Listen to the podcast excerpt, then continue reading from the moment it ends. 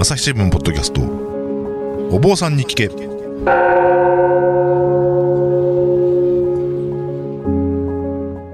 朝日新聞大阪本社文化部の武田真潮です。不安を抱えて生きる人々が大勢いるコロナ禍の時代。日々の気になるあれこれをお坊さんに聞いてみようということでお届けしているシリーズ。お坊さんに聞け。えー今回も前回に引き続き東本願にお勤めで、えー漫画家でもある僧侶の道田博明さんをお招きしてお話を聞いていきます。前回まではですね、えー三沢さんが漫画家としてデビューしかつ本を2冊出版するまでということでお話を聞きました。それでまあ今回はですね、えー8月に出版されたばかりの新刊仕事が辛い時に仏教の言葉こちらの方のですね、まあ、具体的な内容に触れつつどういった点で工夫されたのかといったことを聞いていけたらいいなと思っています。どうぞよろしくお願いいたします。よろしくお願いいたします。えーこちら、あの、仕事が辛い時に仏教の言葉なんですけれども、あの、三田さん、あの、東本町で本山の勤務で、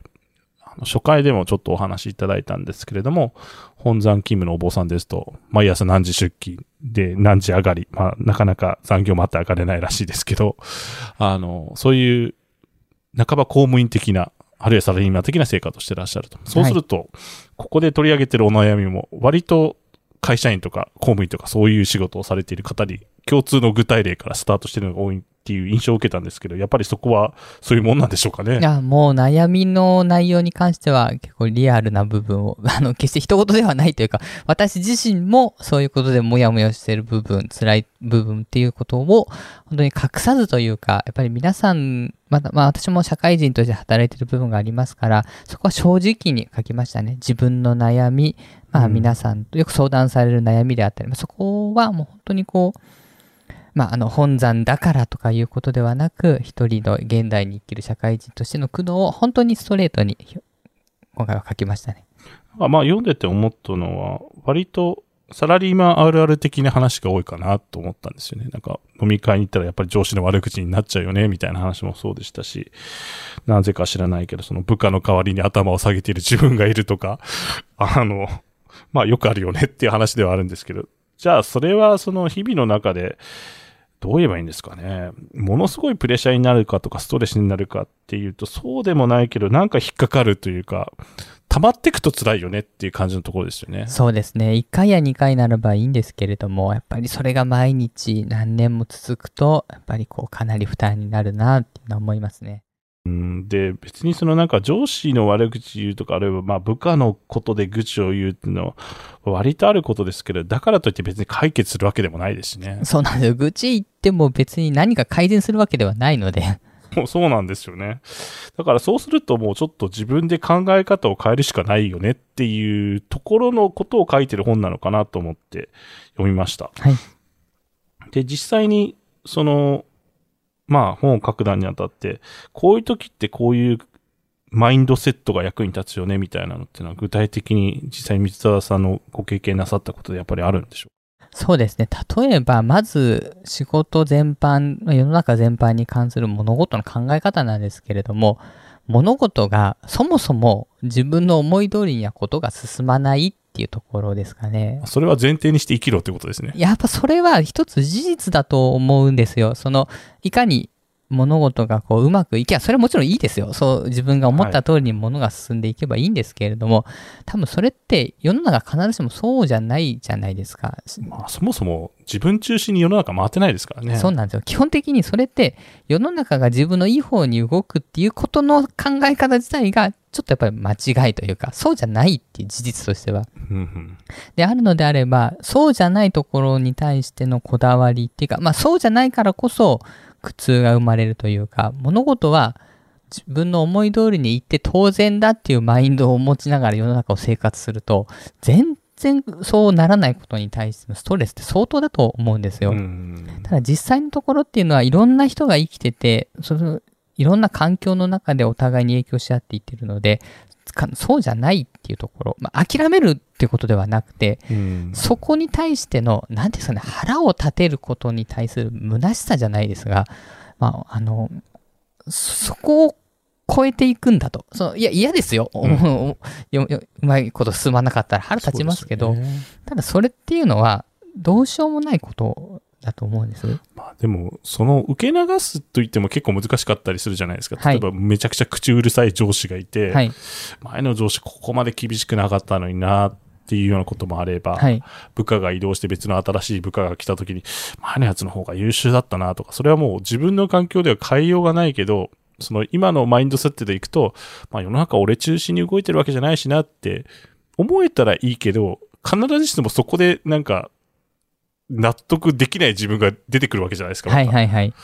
そこはどうするんだろうっていうのはちょっと思うんですよね。そうですね。その世の中の物事の視点をするときの時間軸の長さっていうんですかね。あの前のこの収録の時で言ってたんですけど、やっぱストーリー性ってそこですごく絡んできて大事になってきて、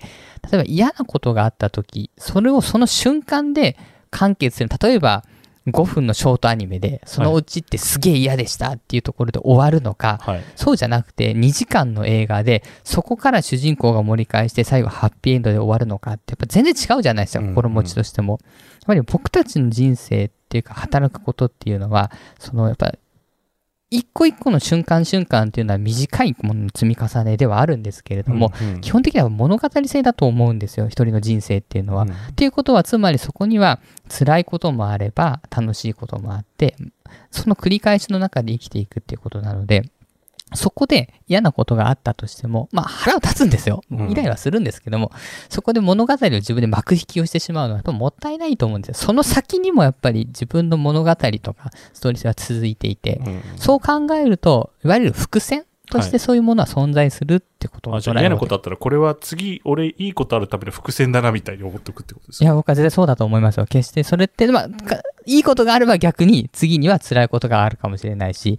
例えばなかなかこう、うまくいかない上司との付き合いがあったとしても、じゃあそれが永久に続くのかっていうと、必ずしもそうでもないっていう部分もあると思うので、自分の中で、その自分の時間軸、もっと言えば、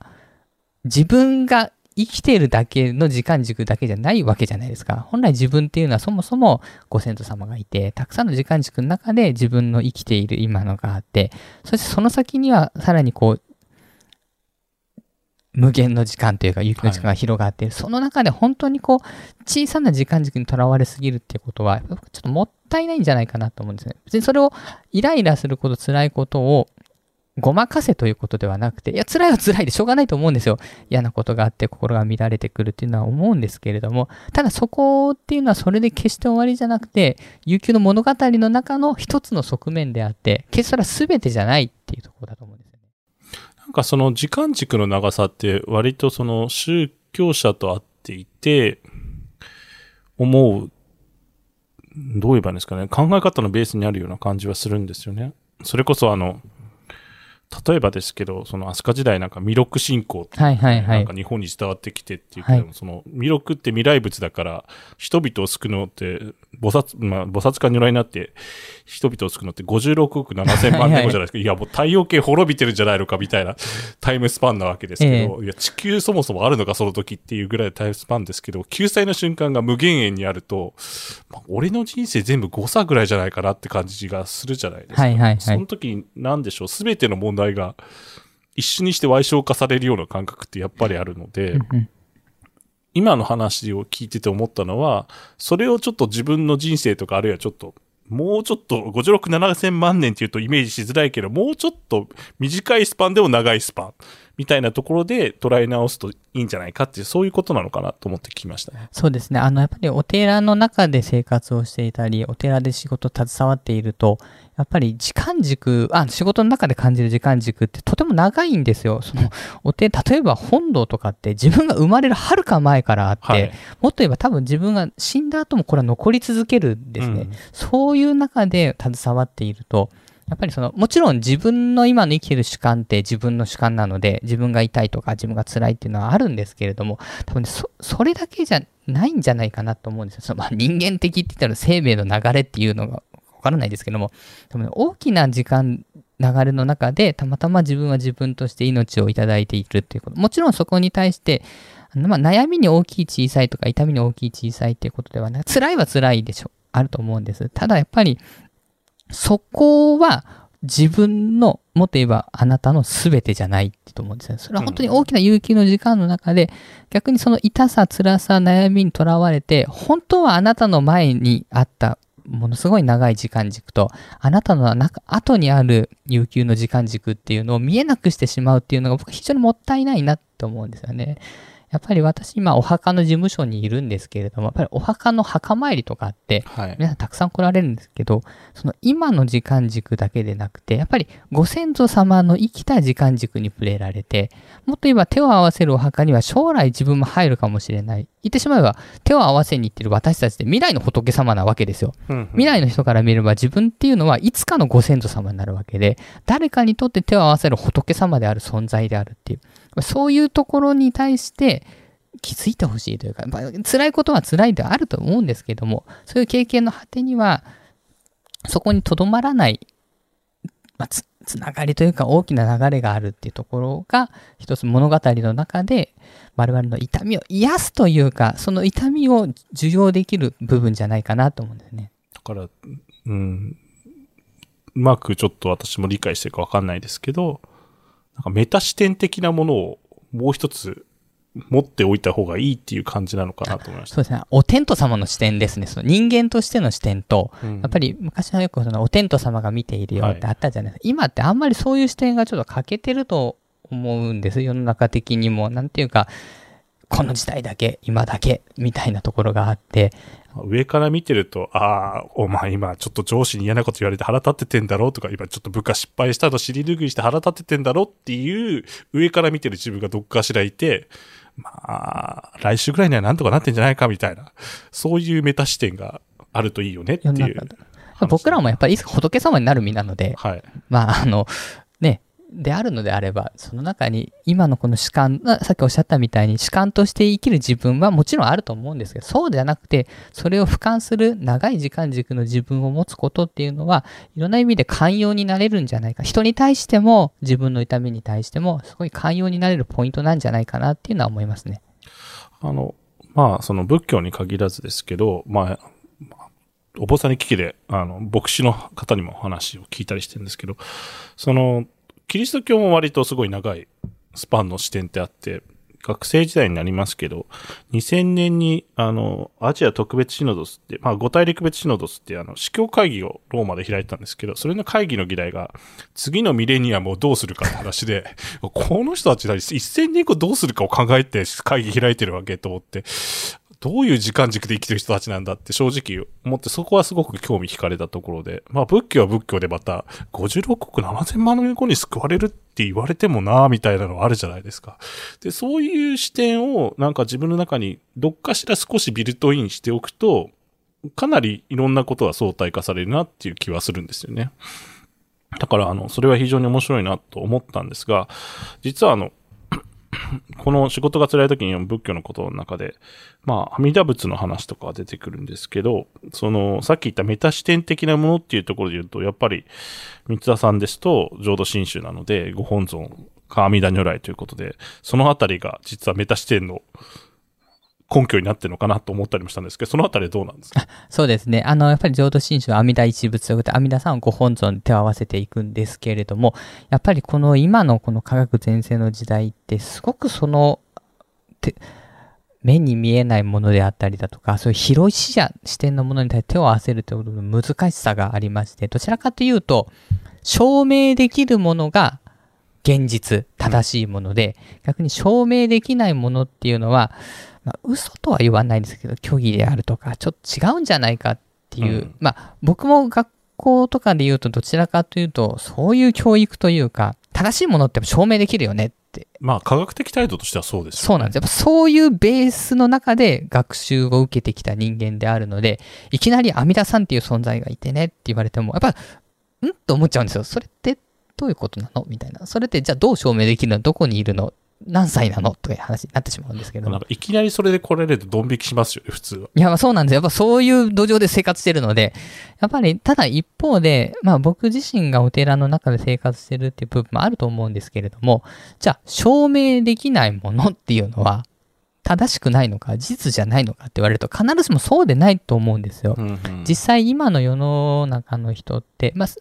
中にはこう、例えば、まあ、本にもちょっと書いてあるんですけど、スマホとか最新のデバイスを持っているのにもかかわらず、うんみんなこぞって良縁のある自社仏閣にお参りに行ったりだとか、ね。お守り買ったり、ちょっとお、やっぱ矛盾というか、ダブルスタンダードを持ってるわけじゃないですか。お手元に持っているスマホって本当に科学の推移の最新のものを持っているのにもかかわらず、はい。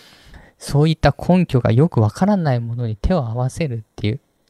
正直私もなんでパワースポットとか行くんだろうって思いますけどね。本当にパワーあるのだろうかっていう疑問は常にあるんですけど。ただ僕、その二つの生き方っていうのは非常に現代人に合ってるというか、うんどっちも本当だと思うんですよ。手に持ってるスマホも本当ですし、自分のあの幸せを願って手を合わせる姿勢っていうのも本当で、でどっちかが本当だったら片方が嘘っていうことはやっぱ違うと思うんだよ。両方本当でいいじゃんと思うんですよ。つまりなんか別の二つの、なんでしょうね。えー、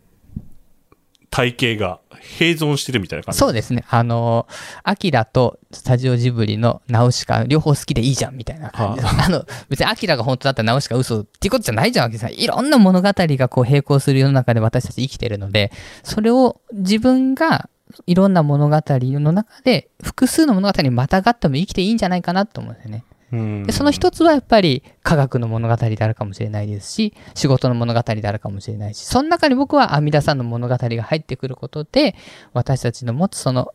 なんていうかね、なかなかうまくいかないモヤモヤっていうことを、その物語性の中で活路を見出す機会があるんじゃないかなっていうことがある。なるほど。それは別になんか、まあ、なんでしょうね。その、三沢さんですと、新種のお坊さんですから、阿弥陀さんの物語になるわけですけど、はいこれが例えば曹洞宗だったら、道元さんの物語にななる人、まあ、だるまさんかもしれないですけど、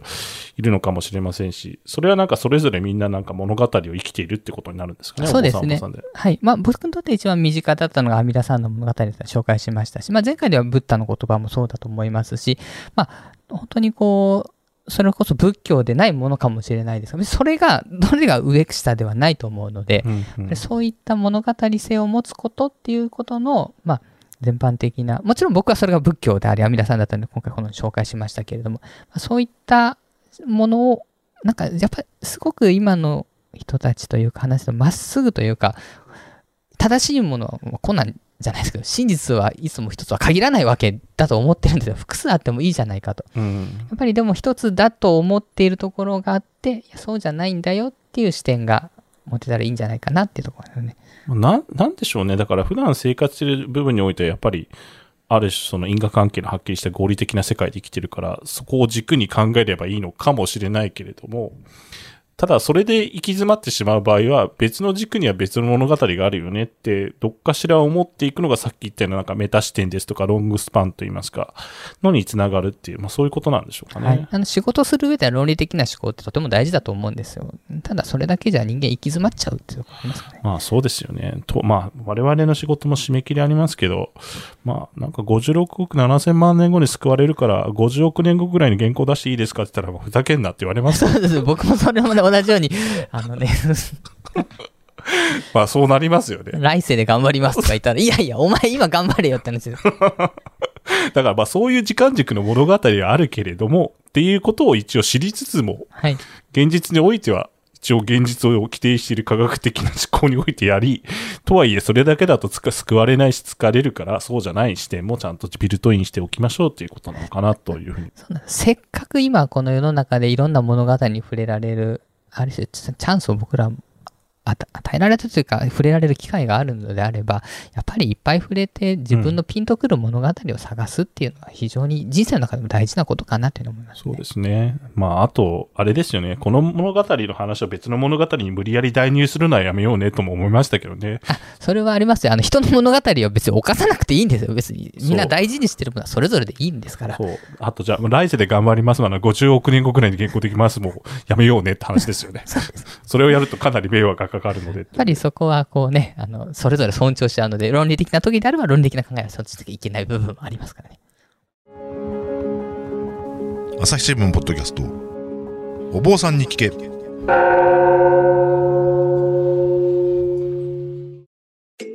メディアトークパーソナリティの飯沼正人です。ニュースの現場からお聞きの皆さん、朝日新聞ポッドキャストには他にも番組があるってご存知ですか？メディアトークではメディアの今、そして未来について言葉を交わします。どうしたら皆さんに情報をお伝えできるのか、何を伝えるべきなのか。コンセプトは、あなたとメディアの未来をつなぐ。過渡期の今、一緒に考えてみませんか？アプリからメディアトークで検索してみてください。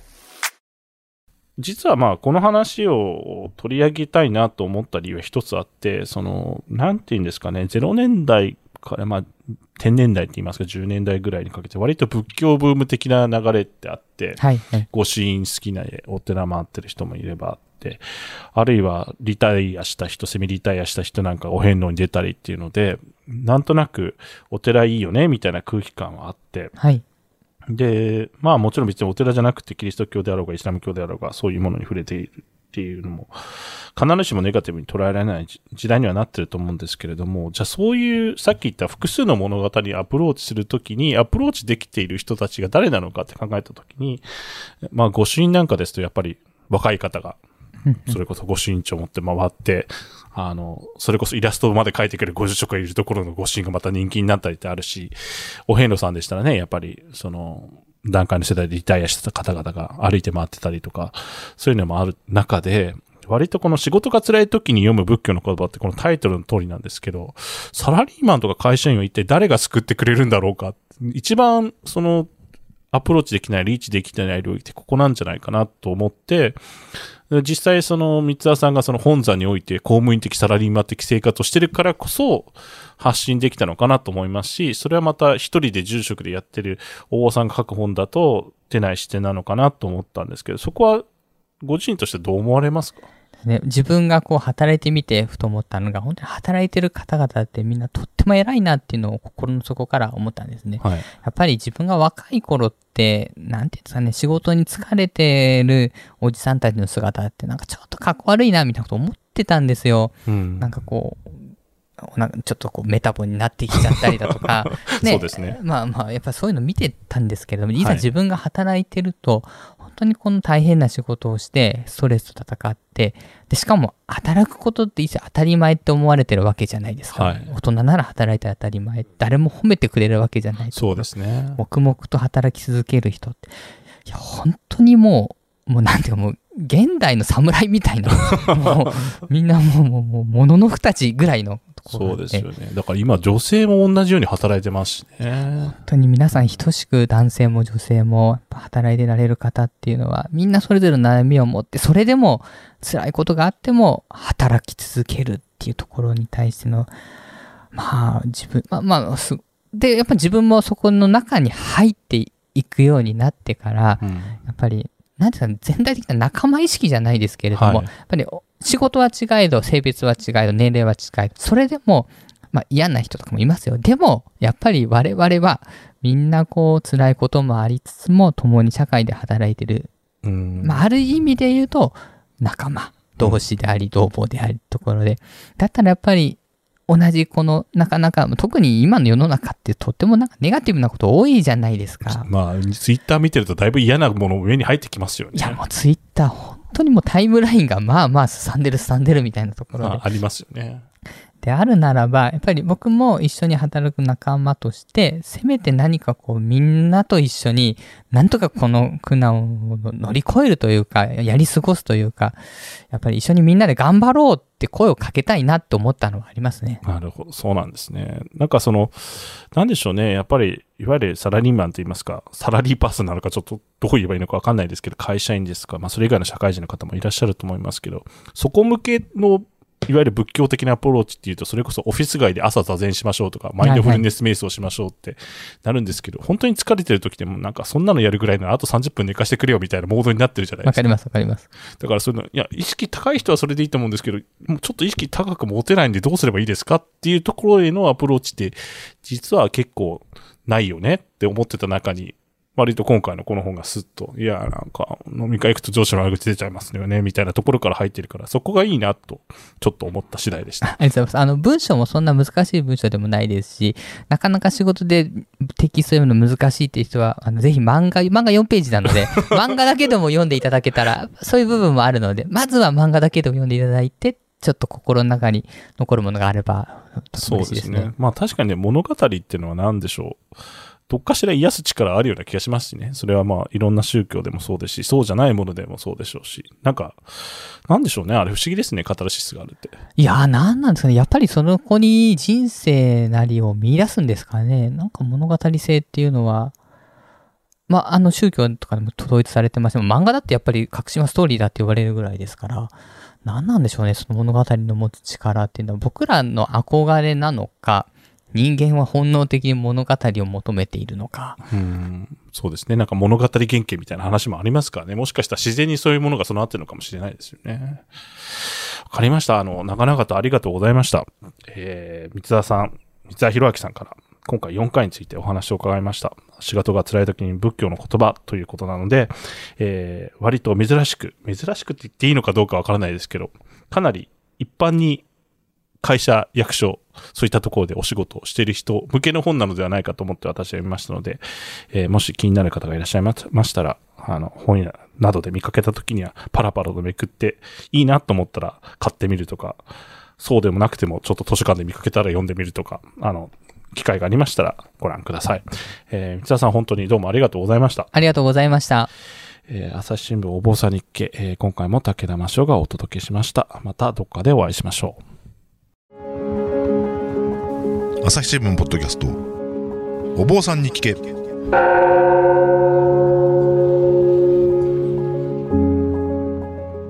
えー、三沢さん、あの、今回もまたありがとうございました。ありがとうございました。えーそういえばなんですけど、あの、浄土宗、浄土真宗ですね。浄土真宗の宗祖の親鸞の生誕850年。これ来年になるんですよね。はい、来年迎えます。あの、それを記念してということで、えー京都国立博物館ので来年3月から5月まで、親鸞生涯と名宝ということで展覧会が開かれています。こちらはあの、東本願寺の方もお勤めの、もなんか参加されて出展されるということですけど、それでよろしいですね。はい。あの、そちらの方では、あの、協業新書という、あの、親鸞の書いた著書とかありまして、その坂東本と呼ばれる、あの、東本願寺の時報ですけれども、国宝なんですけれども、そちらも展示され、さらには西本願寺も高田本も出るということで、3、3つ揃うということで、ちょっとあの、マニアックにはかなり注目されるところかなと思うんですけれども、まだまだ先ですけれども、あ、そういうものが開かれるんだなということで、えーちょっとご関心のある方は、ぜひ、来春、京都に来ていただければ、浄土真宗の名宝、確かあの、重要文化財でも170点ぐらいが出るということでしたし、国宝ですと11件ですかね。あの、一堂に展示される機会というのはなかなかないので、ぜひご覧いただければいいなと思っております。えー今回も朝日新聞の武田がお届けしました。えーなお、朝日新聞のこのお坊さんに聞けですけれども、朝日新聞デジタルの方で検索かけると、えーまとめページなどにも行きますので、過去の収録を聞きたい方はそちらの方で検索をしていただければと思います。ではまたお会いしましょう。